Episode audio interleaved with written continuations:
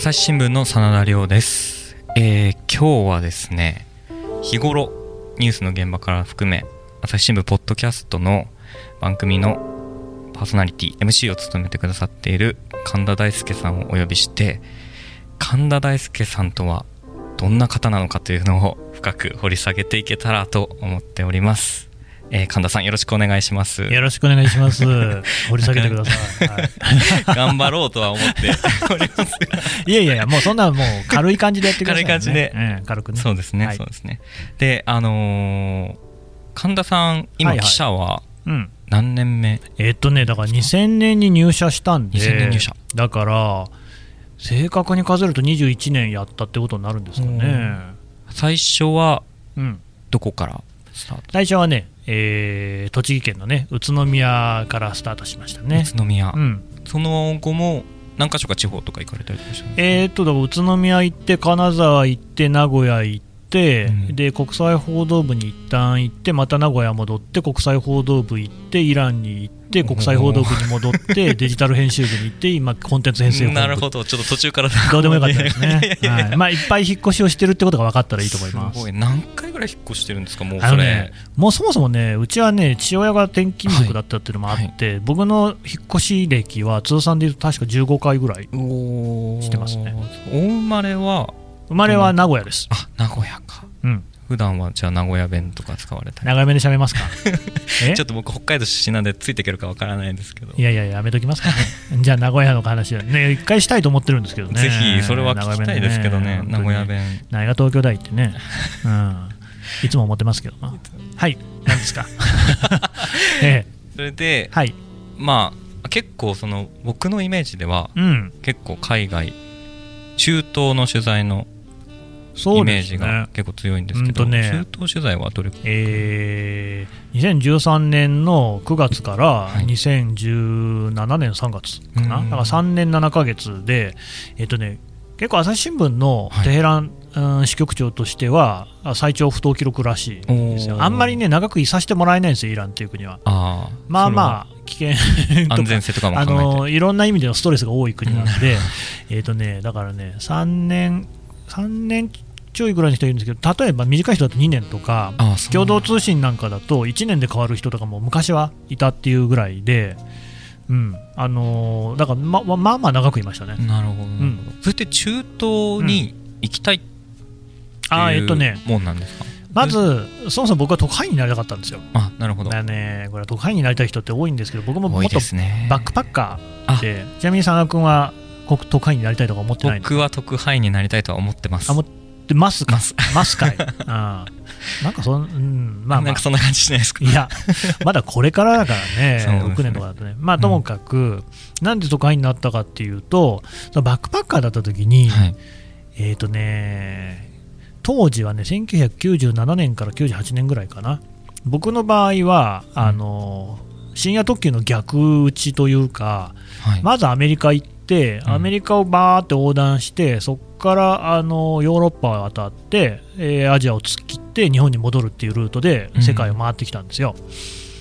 でね、中でやっぱりね、一番こう楽しみにしてたしはい、興味深かったのが、旧ユーゴスラビアで、うん俺大学であの民族とかについて勉強してたんですよあね。そうなんですね社会学部で。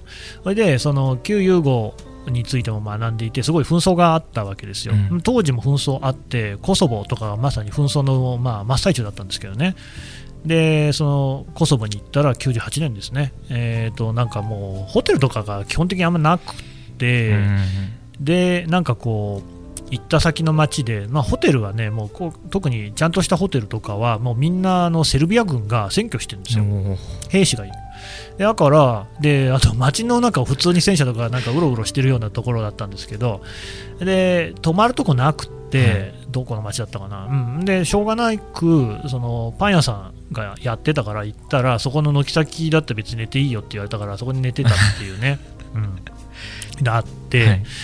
でそれがでも、それは98年行って、僕、うん。卒業は2000年なんで、卒業前にもう一回行ったんですよ、旧優語に。おー。したらね、もうパン屋ないんですよね。あその寝てたパン屋うんそうそうそうそう、もうそこの町は全部、うーと NATO が空爆した後で、そうそう、まあ、たまあ、逃げたんだろうっていうふうに僕は祈ってますけど、ただ、もう街は完全に変わってて、うん。でっかい NATO のこうなんか本拠地みたいなのあって、セルビア軍なんてもちろん誰もいなくって、うん。だからセルビア軍から NATO がそこを奪還したっていうことなんですけど、まあ、共同統治みたいな感じになってたんですけど、で、ね、そこのコソボの人たちのことを聞いたら、まあ、当時、その最初に行った時にはセルビアの配下にあったのが、もう知らない旗が翻ってるんですよね、コソボの旗なんですけど、で、お前はジャーナリストかって聞かれて、いや、学生ですって言って、もうあのコソボの現状をもう早く知らせてくれみたいな感じでね、すごい言ってくるわけよね。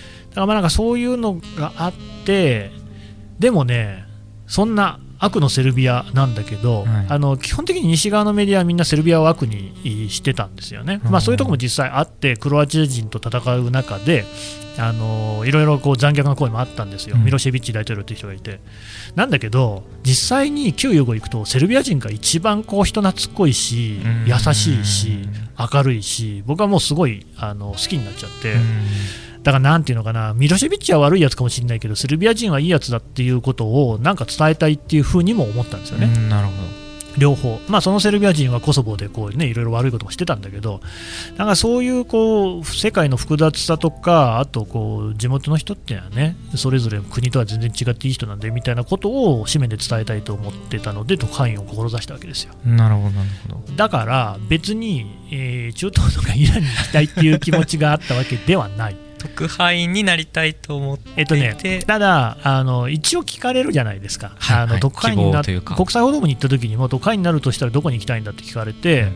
えー、とアメリカ、中国、ヨーロッパ以外でお願いしますって言ったんだよね、だから聞いてもらえたっちゃ聞いてもらえたなるほどアメリカ中国ヨーロッパ以外っていうのはうん。それはなんでなんですか？まあ、中国は中国語が喋れないからなんだけど アメリカとかヨーロッパってのは基本的に先進国じゃないですか、先進国じゃないところがいいですっていう意味ですね。なるほどですね。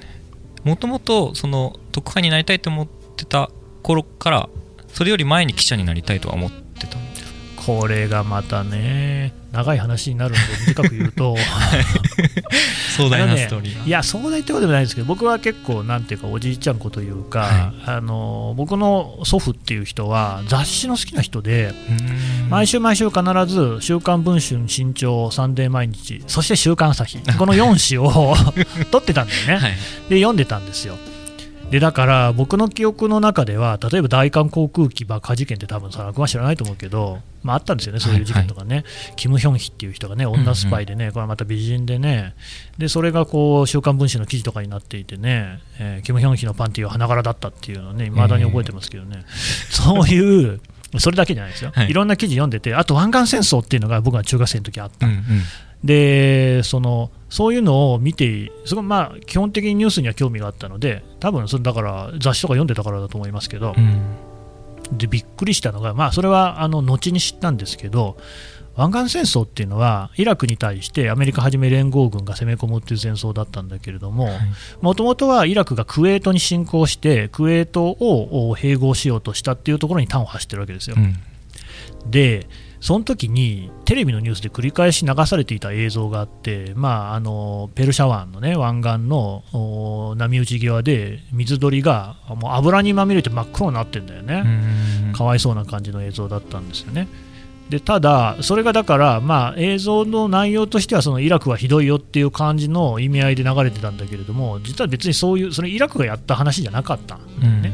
ただ、プロパガンダとして、アメリカ側がもう流させていたっていうか、まあ、流す流れるようにしていたっていうことを後に知るわけですよ。うんだから結構その人間の印象って、まあ、さっきのセルビアの話もそうだけどあのメディアによって操られているなっていうのをすごいこうその時に感じたわけですよね。うんうんでそういうような状況っていうのがなんかだんだん気になるようになっていったのが高校生ぐらいかな。なるほど。でその雑誌の中に「サンデー毎日」に「貧困なる精神」っつって本田勝一っていう人のねはい。コラムが連載されてたんですよ、はいえー朝日新聞の先輩ですね。はい。で本田勝一さんの本とかも読むようになって僕最初は理系を志してたんですよ。あそうなんですか。そうなんですそようなんですか。だから最初はあのなんかね高校行った時もねブルーバックスって知ってますか？ブルーバックスなんかね物理とか科学とかそういうのをね分かりやすく書いてる本なんですけどそういうすごい読んでたの。物理分かんないのにね。でも物理のテストで5点取って、あ俺、理系ダメだなと思って、それでやめて、もともと興味のあったその、まあ、文系だったらやっぱりそういうほジャーナリズムみたいなのがやりたいなっていうふうに思うようになって、うん。でだからその、まあ、だからっていうのもあれなんだけど、社会学部がある大学に行きたいなと思ったんですよ。ああなるほど、うんで見たら国公立だと一橋しか社会学部ってなくて。まあ東大にもなんか社会学科かな？はあるんだけど学部としてはないんだようんね、うん、でまあそこを選んで行ったと。あとは社会学部って多分有名なとこだとどうだろう？立教とか。あと関西にもどっかあるんだけどね、うん関西どこにあるんだうん。まあ、ともかくあんまないんですよ、はい、はい。うん、で特に一橋の社会学部って関わってて社会学だけをやるところじゃないんですよね、社会学っていう学問があってあのーなんだろうねマックス・ウェーバーとかのね、えーいろいろあるんだけれどもそうじゃなくてあの社会科学一橋って基本的に小学部経済学部法学部社会学部でみんな社会科学なんですよ。うん。で小経法にはまんない社会科学は全部そこに入ってるんですよね社会学部っつっても。なるほど。うん、なんで、なんか幅広くいろいろ楽しい勉強できそうだなと思って、実際、心理学の授業とかもあったし、えあのうん、哲学もあったし、すごい面白かったですね。大学、僕、大好きですもんね、うんそのくせあの同窓会に入ってないっていう 大学愛みたいなのはないですねない。一橋の人に怒られます。なんだろうな、で一橋大学で受けた授業はすごい楽しかった、面白かった。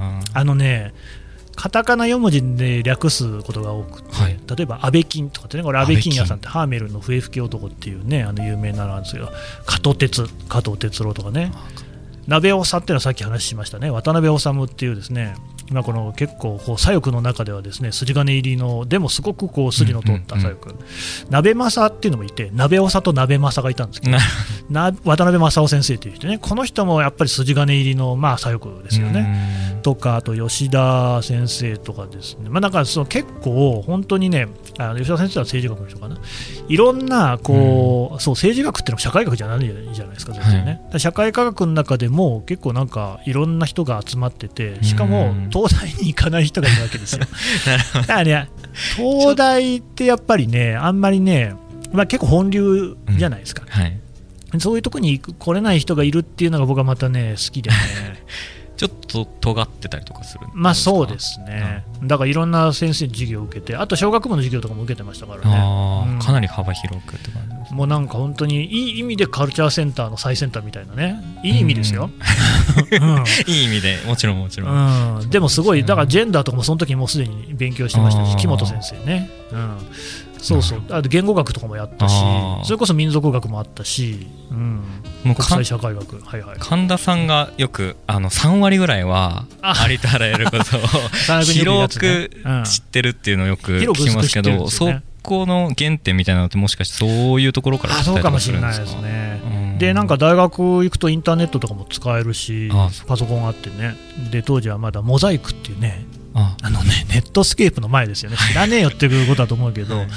ただねパソコンが結構昔から好きであの小学校時代とかはあのプログラムをねベーシックっていう言語 またなんか意味わかんないこと言って あの打ってそのゲームとかをね打ち込むんですよ。えーゲームって、はい。まあ、当時もファミコンはあったけど、はい。買うと結構高いんですよね子供にとっては、うんうんえーね、ファミコンのカセット、カセットって言ったけど、カートリッジのこと、4800円が一番安いぐらいかな、子供には高いんですよ。ね高いですねで、でも、パソコン、僕、MSX っていうパソコンも、ね、本当にあの安いパソコンを持ってたんですけど、プログラムをこう雑誌に書いてある通りに打ち込んで、ゲームってできるんですよね。えーそうすると雑誌代だけなわけですよ。1000円もしないですよね、それはね。で、何本もゲームできたりするから、それやってて、そこからパソコンやって、で、パソコン通信っていうのがやりたいなと思ったわけですよ。はいインターネットの先駆けみたいなもんですよね。それをでも、まあ、自宅、実家にいるときはできなかったから、うん。大学受かってからやるようになって、テレ放題とかって知ってます？テレ放題 聞いたことある？なんか聞き覚えがあるような記憶があり昔は電話回線引いて、はい。ふざけんなっていう感じなんですけど、いまだに電話回線、僕は休止させて持ってますけど、7万8000円払って、電話回線引くんですよね。はいほんで、携帯とかないから、はい。そこの回線で夜11時以降はあどれだけ使ってもいくらいくらっていうのがテレ放題っていうのが始まってパソコン通信の普及と同時に始まったんですけどそれ使ってだから夜11時以降にいろいろ書き込んだりねチャットをしたりとかっていうのをやって最初にね、今でも忘れませんけどね、僕、だから一橋だから、あのキャンパスはね、当時はね、1、2年生は小平うん。だったんですよ。でね、小平でね、小平にいると、まず最初にニフティサーブってなんか大手のネットなんだけど、そうじゃなくて草の根 BBS っていうところにつないだわけですよ。草の根 BBS 地域地域でいろいろそういうこうパソコン通信のね、まあ、電子掲示板みたいなのあったんですよね。ほんで、まあ、知り合いが一人できて、はい。その人のうちに実際に行ったんですよね、国分寺だったんですけど、え行ったらね、なんかそのその人のハンドルネームっていうんですけど、ペンネームは女の子の名前なんですよ。ー どんな名前だったかな？えっとね、国宝楓っていう名前だったな、覚えてるもんだね。覚えてます これは燃えるお兄さんっていう漫画が昔、ジャンプに連載されてて、そこに出てくる女の子のキャラクターなんだけど、確か。まあ可愛いイメージだったんだよね。まあ、言ったら案の定の男なんだよね。で、しかも単なる男性じゃなくって、はい部屋に招き入れてもらって行ったら、旗がなんか壁に貼ってあってソ連の旗なんだよね。なるほど あのですね、1994年のことです。だからもう当時ソ連とかっていうのはすでになんかそういう、なんていうのかな、もう、あれ、ソ連って崩壊した後？前？まあ、ともかくその辺ですよ。はいね。で、まあよくわかんないけど、でも結構ね、その当時の大学生とかっていうのは、割とね、宗教とか思想とか入ってる人多くて、僕、大学のクラス、クラスなんですけど、はい大学に、には、エホバの証人の子がいたしうん、いつもスーツ着てんだよね、そいつ。あの大学で僕、空手やってたんですよ。あそうなんですね。空手のサークルに入ってて、でそれはまあいろんな理由があって、サークル活動自体は週1回、早稲田行ってたんですよ。早稲田。でね、先輩がね、幸福の科学が1人と民政、民政って知ってます？民主青年団だっけ、なんかあの共産党の青年支部みたいなね、はい。民政の人が2人とか、あれで、あのね、渋谷駅の前通ると、オウム真理教が踊ってるっていう、ですねそういう時代なんですよね。ちょっとそうあんまり想像でき1994年だから。そうかそうですね。95年にあのオウムのあうん。の地下鉄サリン事件とか起きるんですけど、だからね、結構ね、すごい幸福の科学とかもあの学生なんかにも人気あったりとか、まあそういう時代ですよね。そんなディープな環境というか刺激いろいろある中でも記者になりたいという気持ちはま変わらずずっと来てたってことなんそうでですね。なんだろうね、でも明確にそれを本当にもう記者だなって思ったのは、実ははい。大学6年生の時かもしれないあですね。そうなんだ。から2年間大学を休んで、はい。バックパッカーとかやってて帰ってきたらもう就職活動が始まってたんですよね、なるほどうん、でテレビ局が始まっててやべえ早いですもんねそうそうそう。エントリーシート取りに行こうと。僕ね当時ね、はい。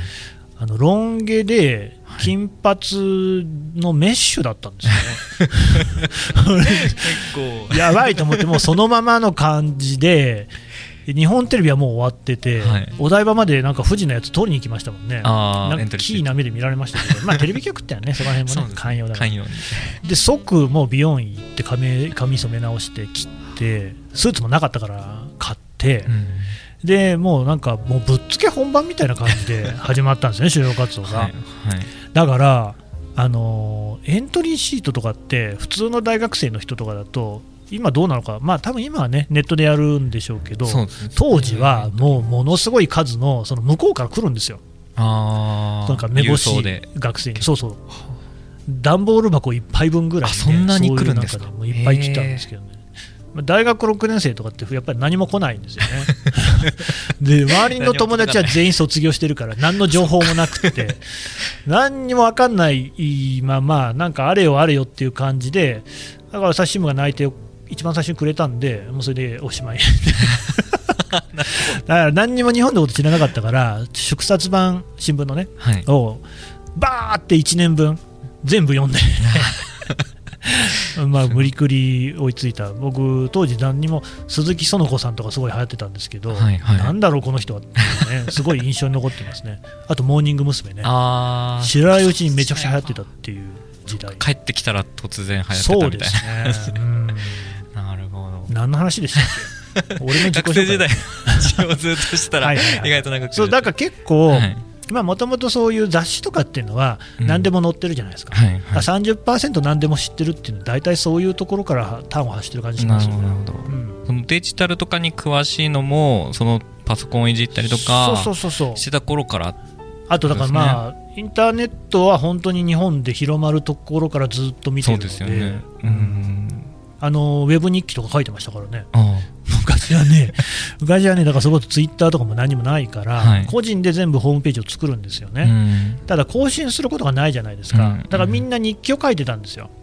その日記を集めるうサイトがあってはい。日記エンジンとかなんかそういう名前だったけど日記リンクスとかね。はい。そこに参加してなんかそれこそそっちでもオフ会行きましたもんね、えうん。ー結構。オフ会いっぱい行ってますよ僕、うん、各所に。いろんなとこ行ってます。ニフティサーブのオフ会も何度も行ってますから、えー、そう。で当時から付き合いもう最近ちょっとあれですけれどもね結構付き合い残ってますよ。うん。そんなところから今こう回り回って音声の仕事に無理やりまとめようとしてないなんか 意味わかんないよね音声とかもねしかして。いや僕は本当にあの記者として頑張ってればあのもう一回特派員に出られるんじゃないかっていう期待を寄せうてん。頑張ってたんですけれども、まあ、ある日いきなりねあの音声やれって言われて。そうそう。だからこれもねよくね皆さんにはね、まあ、言っていいのか悪いのかってところもありますけど、はい。まあまあ、勘違いされてるのは別に僕がポッドキャストやりたいって言って始めたわけじゃないんですよねこれね、うん結構その神田さんの一声で始めたんじゃないかみたいなイメージ持ってる方いるかもしれない。っていうね感じ多分社内でもそう思われてると思うけど、はい。実はそうじゃないんですよね、うんただポッドキャスト自体は実際にすごい面白いし、これはねツールとしては非常に、ね、いいなと思っていて、うん。やっぱり今までの報道と違った形のね特に新聞ねに関してはできるなと、うん。やっぱこう読者の方に一歩近いじゃないですか。うんそうですね。僕はもう自分は読者代表だと思ってて、まあ自分で読んでてもうん。記事で、おーここをもっと書いてくれよとか、うん。ここが知りたいの？なん？そうそう、うん。あなんで朝日は書いてないの？とかそういうのあるんですよね。ね。そういうのを自分で読者の立場で記者たちに聞けるっていう意味では、うん。まああの記者が書きたい記事から一歩読者が読みたい記事に近づけてるのかなっていうねうん。感じでそこにこう意義を感じてますけどね、まあ、うん。実際面白いしね、話実際そうですね。いろんな話聞けるからすごい僕も編集立ち会っててすごい楽しいなっていうか。ああそうですか。毎日毎日。本当に？本当ですよ。気使ってんじゃないの？本当ですよ。本当です本当です。うんまあだったらいいけどね。嫌だったら言ってくださいね本当に、ね、嫌だったら言うようにします。言うんだ 嫌って言うんだ、うん、まあまあそれもねそれもいい。いやそういうことを言い合える中でありたいですね。そうですね。ん別にその先輩とか年次とか関係ないですから。いやでも先輩なので。いやいやいいものを作るっていうところではもう同志だと思ってますいや か。らねううん、だから MC もねやってもらおうと思いましてね。はい。やっぱいい加減お前には飽きたよっていうこともあると思うんで。そんなもうちょっとソフトな真田君の方が。やべえちょっと喋りすぎてるな。えっと真田君の MC にもうちょっとまあ委ねて、ね、ちょっともう僕ももうちょっと修行していこうかなと思っています、はいとい。うことでまたまたまだまだ尽きないですけど。これでいいですか自己紹介。もうちょっと話したいですけどね。じゃあ続きはまた今度ということでありがとうございました、ありがとうございました。